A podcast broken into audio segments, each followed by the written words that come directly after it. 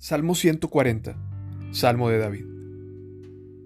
Oh Señor, rescátame de los malvados, protégeme de los que son violentos, de quienes traman el mal en el corazón y causan problemas todo el día. Su lengua pica como una serpiente, veneno de víbora gotea de sus labios. Oh Señor, libérame de la mano de los perversos, protégeme de los violentos, porque traman un complot en mi contra. Los orgullosos tendieron una trampa para atraparme, extendieron una red, colocaron trampas a lo largo del camino. Le dije al Señor, Tú eres mi Dios, escucha, oh Señor, mis súplicas por misericordia. Oh Señor soberano, tú eres el poderoso que me rescató, tú me protegiste en el día de la batalla. Señor, no permitas que los malvados se salgan con la suya, no dejes que prosperen sus maquinaciones malignas porque se volverán orgullosos.